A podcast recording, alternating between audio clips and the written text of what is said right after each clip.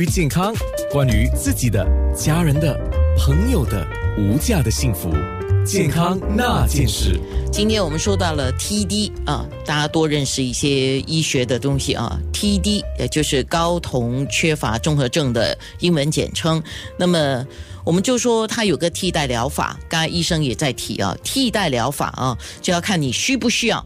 啊，你需要的话，你真的是需要，那么你进行呃替代疗法有几个不同的方式，有睾酮的补充，呃，然后也有涂抹的、口服的，以及甚至有注射的也有，对吗，医生？对，注射的也有。OK，就适合哪一种或者选择哪一种，就是需要经过医生的讨论的啊。那今天是邱德拔医院的泌尿科顾问医生刘伟达医生，我们说 TD，嗯，特别讲到。TD 这个事情，我们要讲跟那个糖尿病相关的问题了。那我们知道糖尿病和低睾丸激素之间的这个联系啊，已经是知道的了，但是不是普遍上被知道啊？据说糖尿病患者的睾酮激素，也就是说雄激素水平是比较低的。那么这个睾酮激素水平低的男性。是不是？我先问一个问题哦，是不是更容易患上糖尿病呢？医生，是，呃，越来越多研究显示，呃，当一个人的睾酮呃往下走啊，就是呃，他有过就会有过些年纪就会有这个呃糖尿病的产生，越来越多研究显示这样子，它是一个必然吗？也并不是一个必然，呃，是说一个趋势吧。OK，那因为我们也知道啊，就雄激素一下降，嗯，男性方面雄激素一下降，他肌肉就比较难产生，脂肪相对容易累积，这个是我们刚才也有提到的。也是不是因为这些因素，所以比较容易产生糖尿病的问题呢？就是属于是二型糖尿病的问题呢？对啊，不并不是一型啊，肯定是二型糖尿病。二型糖尿病怎么产生呢？就是因为他对胰岛素有抵抗啊。当一个人肥胖的时候呢，他他就是呃，他身体就对胰岛素抵抗啊。正常的胰岛素产生，但是啊，并没有办法呃使用啊对的使用那个身体的糖分啊，所以就导致的二型糖尿病的产生。OK。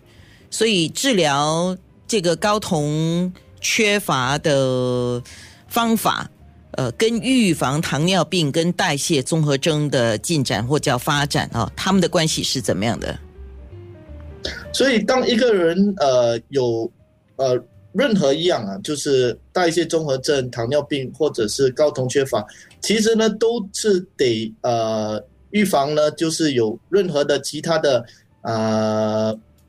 呃，心脏疾病的风险群，先把这些风险群呃删除了，呃，例如是吸烟啦，啊，肥胖啦，呃，高血压，呃，呃，缺乏运动，啊，这些都是需要改善的风险群。啊，这三种病症呢是其实是相同的，呃，第一线的呃控制跟呃预防方法。OK。所以换句话说呢，你是否会鼓励所有已知的啦哈，已知的糖尿病的患者，男性啦，呃，去检查他的睾酮激素，也就是睾丸激素的水平，需要这样子吗？有一些糖尿病的患者已知的哈，他们已经在开始接受治疗嘛，包括了服食一些相关的药物，那还需要做这个检查，然后。去进行这个睾酮激素低下的这个治疗吗？我我本身的呃见解是是呃，如果说他有肥胖，也有呃二型糖尿病，呃，我觉得是适当的话是可以去检测的。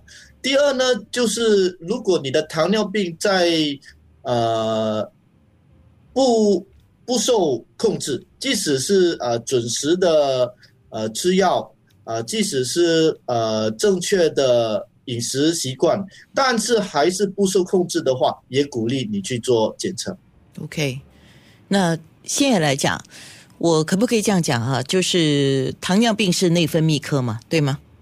对，OK，所以内分泌科的医生其实都会观察他的糖尿病患者的治疗进展。如果、如果哈，就发现到已经用了药也没有办法去改善，他生活也调整了、也没有办法改善的话，可能就是内分泌科医生就会建议他进一步做这个睾酮激素下降的这个检测。那如果检测出来的确是这样，然后在两种治疗同时进行。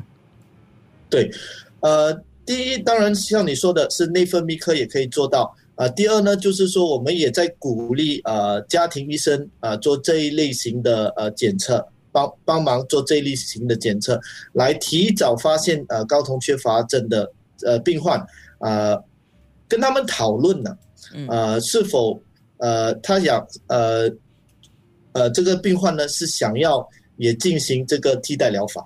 OK OK，健康那件事。